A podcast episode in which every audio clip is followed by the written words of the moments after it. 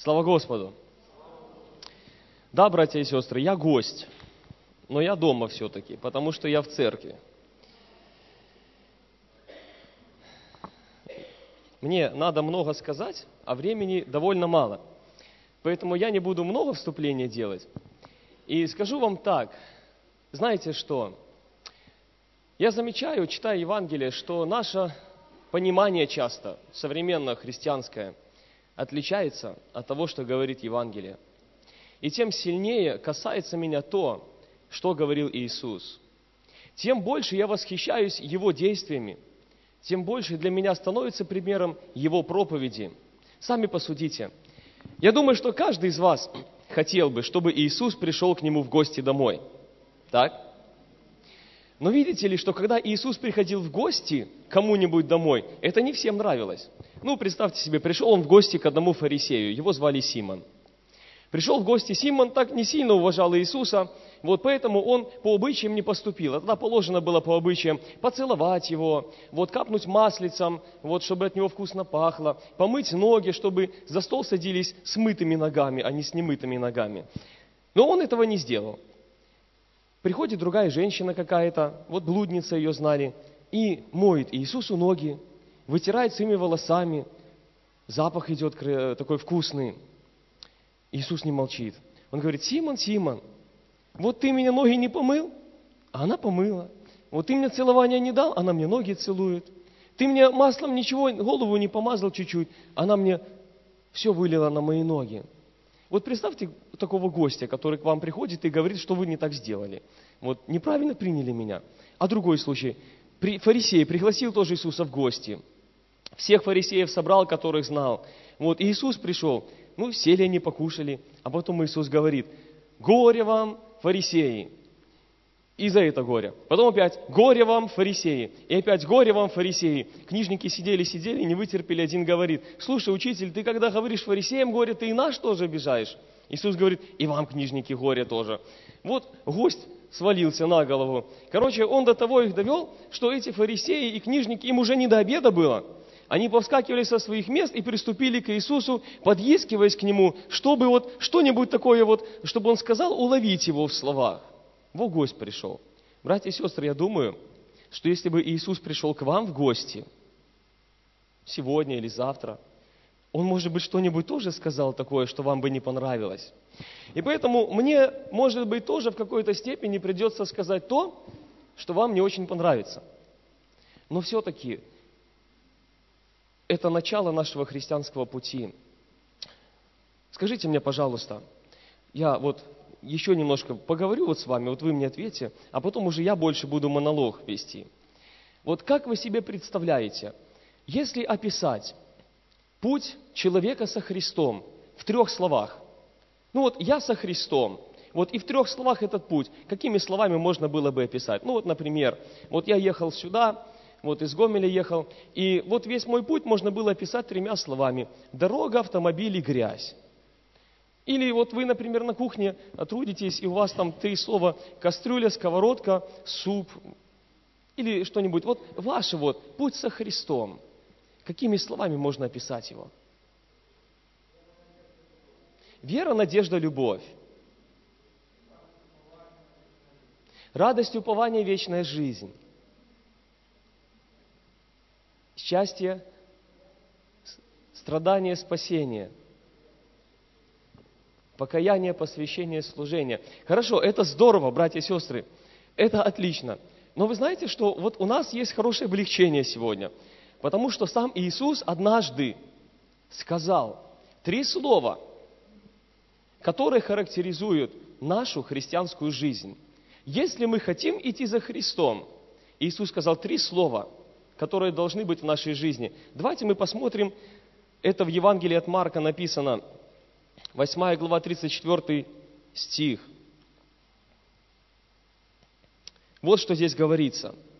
«И подозвав народ с учениками своими, сказал им, кто хочет идти за мною, отвергнись себя, возьми крест свой и следуй за мною». Вы услышали эти три слова – Отвергнись, возьми и следуй. Слушайтесь в это слово «отвергнись». Вот что у вас, какие-то эмоции, может быть, приходят, когда вы только говорите это слово «отвергнись»? Наверное, такая решительность сразу. Вот что-нибудь взять и порубать сразу и выбросить.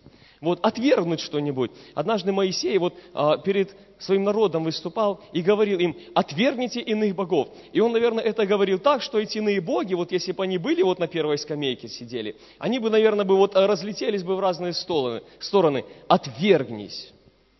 Мы иногда вот такое говорим, да, вот, отвергнись, уйди от меня, вот, отвергаю тебя, не принимаю тебя. И вот Иисус сказал, отвергнись. Послушайте, братья и сестры, кого нужно отвергнуть? Часто вот так вот родители могут сказать своим детям, ты мне не сын больше. А дети своим родителям говорят, ты мне не мать, ты мне не отец, я вас знать не хочу больше. А кого Иисус сказал отвергнуть?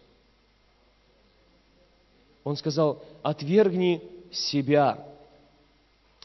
Братья и сестры, он сказал, отвергни себя. Когда мы говорим «отвергни», вот мы почему-то всегда вот на кого-то выплескиваем эти эмоции, вот эту решительность, этот гнев и ненависть. А Иисус сказал на себя «отвергни себя». Поэтому я хочу с вами что-то поделиться, что я для себя понял очень остро.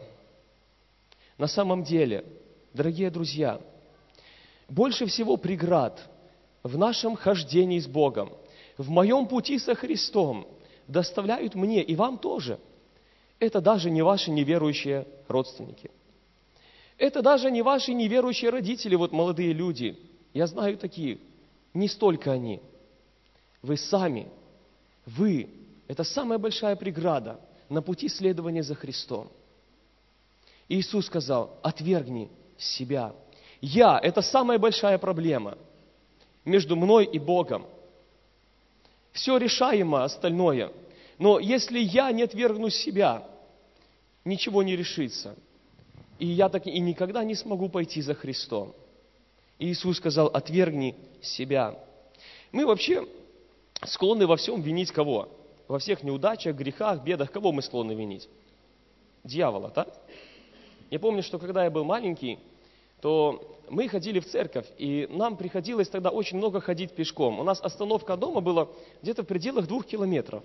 Ну, а поскольку я был маленьким мальчиком, ходить было тяжело. Ну и как малые дети ходят? Они не слушают родителей, они шаркают ногами, вот, ну и делают всякие такие глупости по дороге. Родители на них ругаются. Ну, а у отца была такая практика. Если мы, дети, что-нибудь делали не то, он не только нас наказывал, он еще заставлял нас писать объяснительные, по форме, как полагается. И вот мы писали объяснительные. И сохранилась такая моя объяснительная, которую я писал в детстве. Итак, почему я дерзкий? Это дьявол. Почему я бился? Это дьявол. Почему я не слушался? Это дьявол. Почему я шаркал ногами, когда говорили не шаркать? Это дьявол. И там много было всего, в чем был виноват дьявол, я не виноват. Братья и сестры, может, вы себя узнаете? Кто во всем виноват то, что мы грешим? Наверное, дьявол виноват во всем. Я не хочу сказать, что он тоже он виноват. И он ну, не ангел света, вот он тоже во многом замешан. Но мы склонны на него вешать даже то, в чем он не виноват. Братья и сестры, скажите, пожалуйста, кто вообще мешает вам читать каждый день Библию, если вы не читаете ее? Ну, конечно же, это дьявол, да? Вот, конечно же, это он подсовывает такой роман, вот специально ложит на полочку, на тумбочку. Вот. И вот в таком месте он открывается, что так интересно становится. Читаешь сначала с середины до конца, а потом сначала до середины, чтобы понять, что было там. Вот. Это, наверное, все он делает. Или нет? Да не, не он. Во мне проблема. Молодые люди говорят так, что меня тянет компьютер. Вообще, я им говорю тогда так, что это даже не научно. Компьютер только пыль тянет в корпус, потом ее чистить приходится. А так он никого не тянет. Наоборот, правильно сказать, что меня тянет к компьютеру. Когда я иду читать Библию, вот, и сажусь за этот стол, на котором стоит компьютер, меня тянет к нему, а не к Библии. И поэтому я сижу в интернете целый день, а Библия остается лежать до завтра вечера. Но завтра то же самое повторяется.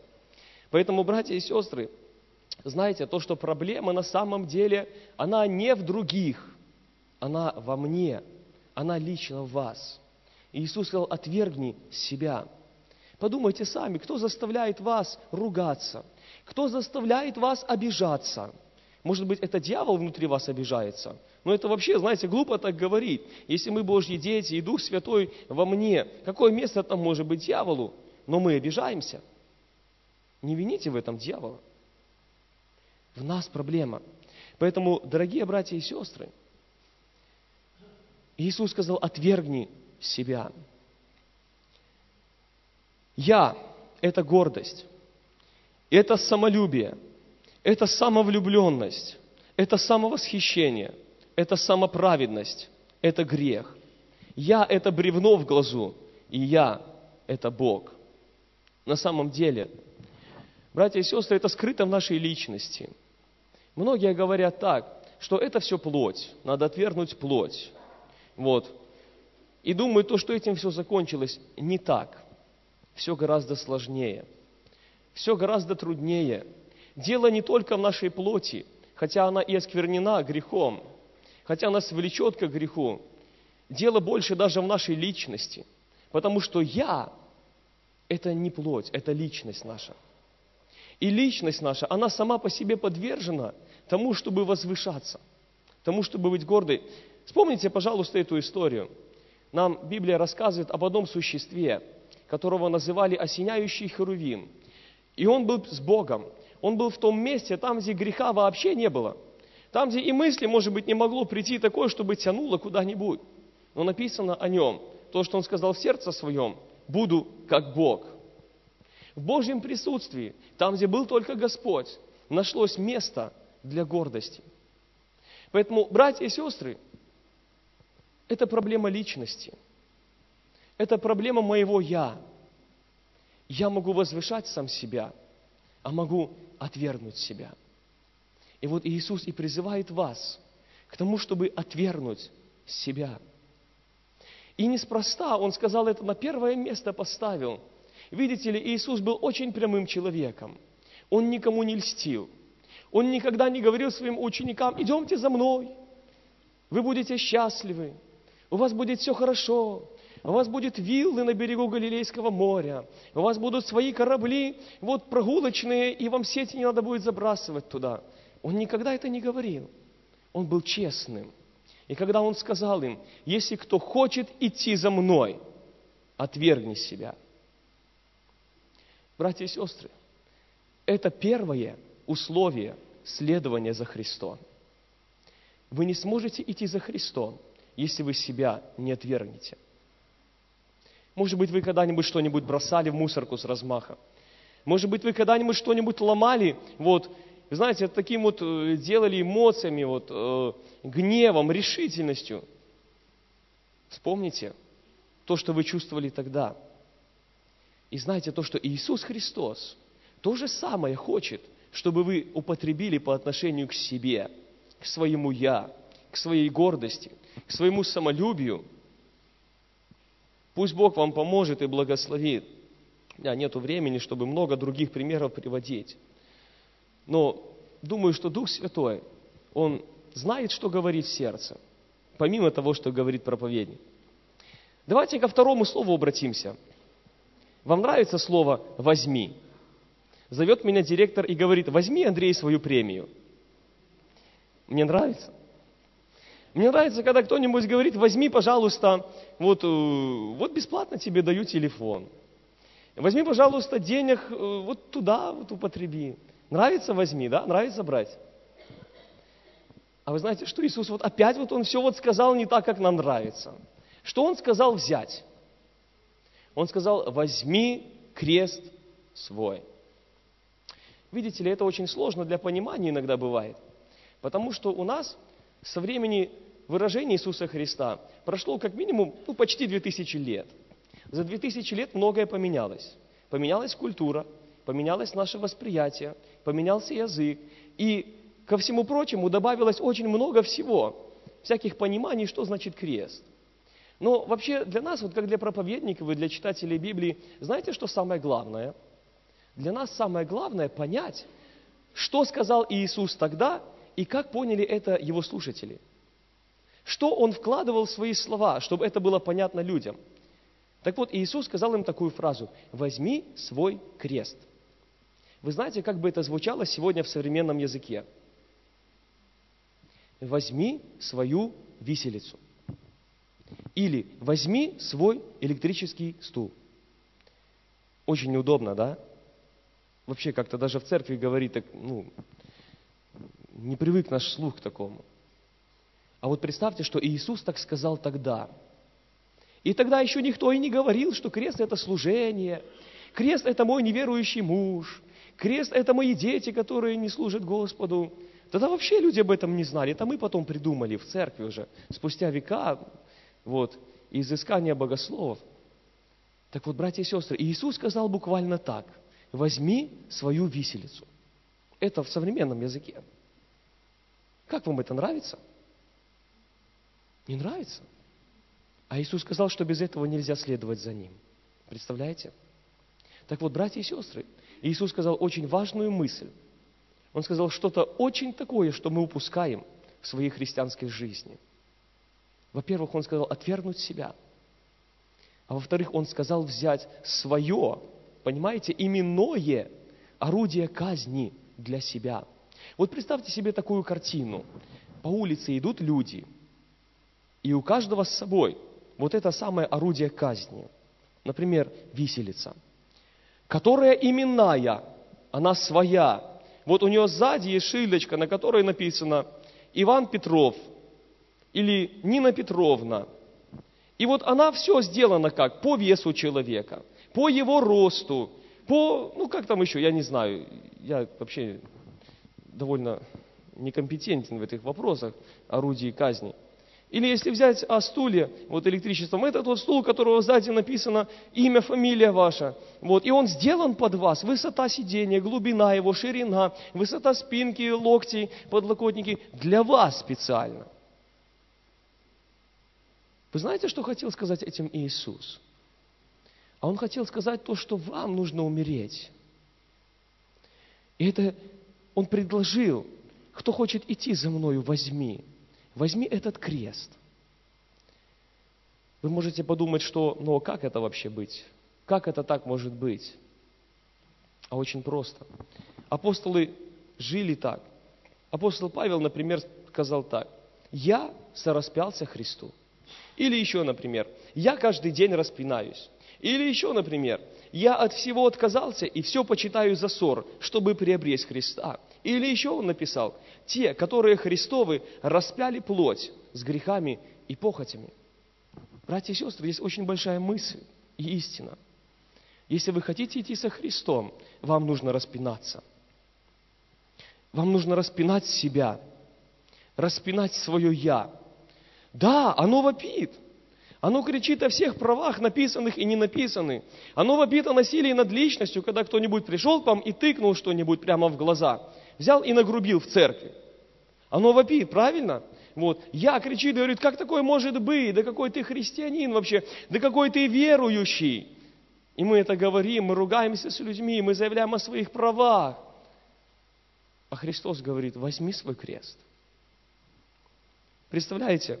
Это когда вас, вот, это когда вас, например, обозвали недалеким сектантом или религиозным фанатиком на работе, а вы сам ты грешник проклятый. Вот, будешь на меня так обзываться, в ад пойдешь в погибель вечную. Вот. Или кличку придумали. Вот представляете, в жизнь человек ходил без клички, его звали по имени, а пришел в церковь, и братья придумали кличку ему, и зовут теперь только как-нибудь там, вот, некрасиво. Оно вот так, знаете, неприятно. Вот, оно так обижаться ж на всех надо, высказывать всем. Они еще больше начинают. Братья и сестры, Иисус сказал, возьми свой крест. Это когда вас вечно подкалывают, может быть, не считаются, неуважительно относятся. Это когда вы что-нибудь предложили сделать, вот, или сделали что-нибудь, или вы считаете, что вам что-нибудь, ну, такая мысль, идея от Бога пришла, и вот так вот лучше будет служение улучшить, или в каком-то а, вот деле вот так поступить, а вам сказали, братья служителя, знай свое место внизу сиди. Здесь умные рассуждают, умудренные Богом, а ты внизу сиди. И сразу такая реакция, да как вы смеете?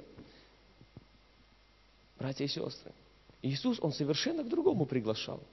Он сказал, отвергни себя и возьми крест свой. И поэтому, когда мы хотим идти за Христом, когда мы следуем за Христом, нам постоянно приходится сталкиваться с такими ситуациями, когда мое «я» вопит о несправедливости, когда мое «я» кричит о том, что надо было поступить со мной по-другому, меня не уважили, меня братья обогнали на машине, когда я с палочкой шла, и не подвезли, а потом он в столб врезался, вы же, конечно, знаете, что, почему он врезался. А, это тебе за то, что ты меня не подвез тогда, когда я шла. Братья и сестры, бывает такое, правда? Давайте я хочу прочитать еще одно место Писания. А, апостол Павел написал послание римлянам, 12 глава.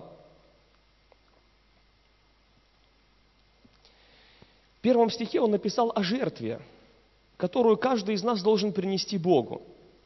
И вот послушайте, что он написал. Итак, Умоляю вас, братья, милосердием Божьим, представьте тела ваши в жертву живую, святую, благоугодную Богу для разумного служения вашего.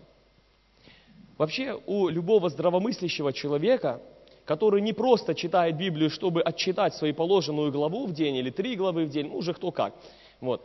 когда он читает это место, у него должен возникнуть вопрос, как это может быть живая жертва? Вот давайте мы представим с вами. Мы вот перенесемся на пару тысяч лет назад, когда были в моде жертвоприношения. И вот если бы мы с вами принесли жертву, что бы мы с вами делали? Ну, наверное, мы привезли бы сюда козленка.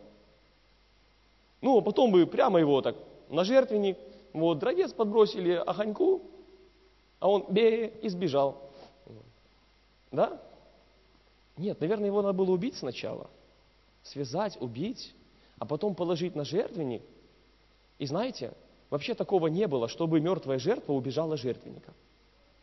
А вот апостол Павел вообще что-то писал такое вот, ну, неудобное для нас и непонятное. А он говорит, представьте свои тела в жертву живую. В живую жертву представить себя. Поэтому не надо думать, что нам нужно кого-то здесь убить. Вообще выбросить эти мысли из головы. Но я сделаю громкое заявление о том, что христианство требует жертв но не тех жертв, которые вот, приносят сегодня, может быть, в мусульманских странах, вот, не тех жертв, которые приносили евреи в свое время. Оно требует живых жертв. Это когда вы сами себя принесете Богу в жертву и будете лежать на этом жертвеннике, оно-то хочется дернуться ножкой, вот копытцем, хочется побегать немножко, когда что-то сказали мне, когда укололи меня, вот, и прямо так больно, хочется ж кричать, но ты на жертвеннике, ты на кресте.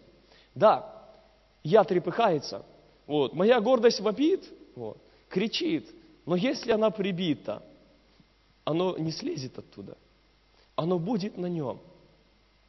И вы знаете, иногда бывает больно, но ты молчишь. И знай, это уже победа. Это уже победа, когда ты сумел промолчать, когда тебя укололи. Когда тебе что-нибудь высказали, а ты сказал, благослови тебя Господь, брат.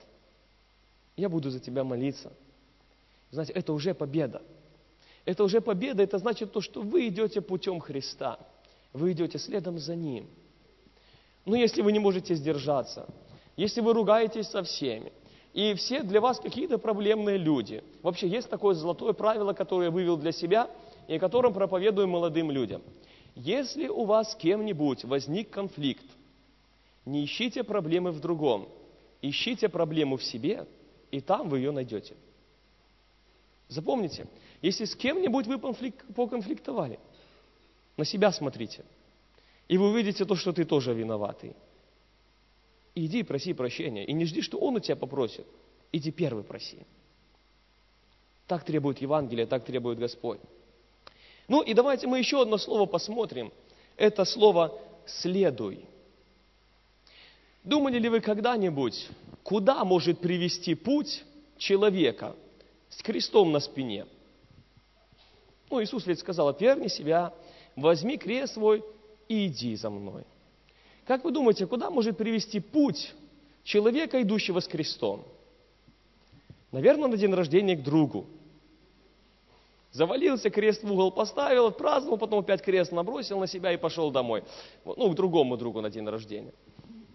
Может быть, он идет в кафе, отдохнуть, повеселиться с друзьями, или на дискотеку, там, потусоваться чуть-чуть.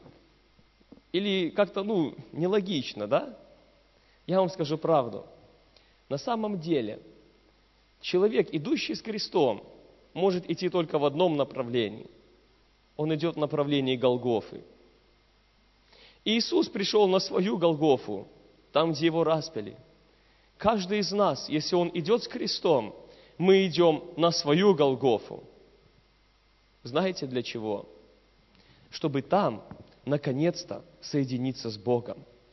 Чтобы там, наконец-то, я, мое, перестало существовать. Чтобы там, наконец-то, оно было распято. И вот этот момент, он на самом деле, это не печальный момент. Этот момент, это триумф всего христианства. Потому что в тот самый момент я становлюсь как Христос. В тот самый момент я поступаю точно так же, как Он однажды поступив, оставив все свое, расточив себя для людей. Вы думаете, что у него не было своего «я»? Было оно. Он тоже был личностью. И ему тоже не хотелось страдать. Ему тоже было больно. Он тоже, может, задавал вопросы, как человек, а зачем мне это надо? Но вы знаете, он все-таки отвергнул себя и принял этот крест. И его путь закончился на Голгофе. Братья и сестры, у нас нет иного пути ко Христу, кроме того, который Он сам прошел. Мы можем идти ко Христу только по тому пути, который прошел Он через Голгофу, на котором мое «я» наконец-то закончит свое существование. И я буду с Господом. И тогда я стану как Христос. Тогда каждый из нас христианин, он просто растворится в Боге. Он будет подобен Христу. Он удостоится Христа. Видите, к чему Христос призывает? Он призывает на самом деле к славной жизни, которую только можно себе представить. Лучшего не бывает. Но это правда, это путь нелегкий. Это путь тяжелый. Это путь, в котором мы страдаем. Страдает я. Дерзкое такое, гордое. Но другого пути нет, если мы хотим быть со Христом.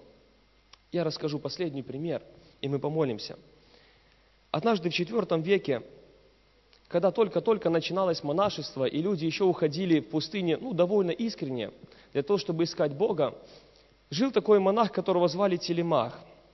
И вот он ушел э, в пустыню для того, чтобы там молиться, искать Господа и быть в единении с Богом. Однажды, когда он поднимался с колен, он осознал, что жизнь его не та, которую требует от него Господь. И основана она не на искренней, такой а, жертвенной, а на эгоистической любви к Богу он понял то, что он не может так жить просто в пустыне, наслаждаясь общением с Богом, в то время, когда города и люди гибнут от греха. И он понял, что Бог его призывает к тому, чтобы идти и возвещать людям спасение. Он собрал все, что у него было, а было у него совсем немного, и пошел в путь. Он пришел в Рим, как раз тогда, когда великий полководец Телехон одержал крупную победу над готами. Этому полководцу был устроен триумф – люди ликовали. Кстати, Рим был уже тогда, отличался от прежнего. Уже не было языческих храмов, а люди валили в церкви толпами, тысячами просто, и радовались и ликовали об этой победе. А, этот э, полководец ехал на коне, рядом с ним ехал молодой император Ганорий, и все было настолько радостно и торжественно. Но в Риме к тому времени осталась еще арена, на которой проводили гладиаторские бои. И в тот момент они тоже проводились. Пленные воины, которых взяли в плен, они должны были убивать друг друга для того, чтобы людям просто это доставить удовольствие. И были организованы такие игры. Заканчивались гонки колесниц, а, готовились а, к бою гладиаторы. И долго не было. Толпа все росла в напряжении. И, наконец-то, они появились с криками, идущие на смерть Цезарь приветствует себя. Битва началась, и Телемах ужаснулся.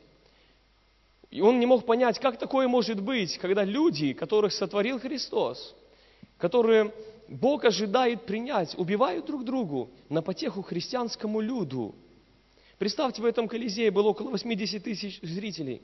Он перепрыгнул через ограду и вмешался в толпу гладиаторов. На какое-то мгновение битва остановилась. Толпа ревела продолжить, продолжить битву. Его откинули в сторону, оттолкнули, битва продолжилась. Но он опять, он опять затесался в среду дерущихся, он был в одежде отшельника, и опять все остановилось. Толпа ревела в негодовании. Начальник игр отдал приказ, поднялся и блеснул меч гладиатора, и телемах упал замертво. И вдруг все смолкло. У людей что-то в голове, какой-то тумблер переключился. Они увидели то, что святой отшельник погиб ради их утех. В тот же день игры прервали и никогда больше не возобновляли. Английский историк Гибон, говоря о жизни Телемаха, сказал так. Его смерть принесла человечеству много больше пользы, чем его жизнь. Своей смертью он достиг большего, чем он мог когда-либо достичь, спокойно живя в уединенной преданности в пустыне. Братья и сестры, Бог дал вам жизнь. Не для того, чтобы вы растрачивали ее куда впустую. Он отдал вам жизнь, чтобы вы шли за Ним, туда, куда Он поведет вас. Пусть Бог вам поможет. Запомните эти три слова. Отвергнись, возьми и следуй. И если эти три слова будут сопровождать вашу христианскую жизнь с Богом, вы непременно будете с Ним. Вы непременно встретитесь с Ним. Вы непременно войдете в радость Его и будете на самом деле ни о чем не жалеть, ни о чем не пожалеете, что было в жизни. Пусть Бог благословит. Я предлагаю помолиться. Если вы хотите идти за Христом, вспомните, молитесь сейчас, чтобы вы шли так, как Он этого хочет – а не так, как нам хочется. Нам хочется по-другому идти. Но Иисус выдвинул условия. Примите их. Молимся.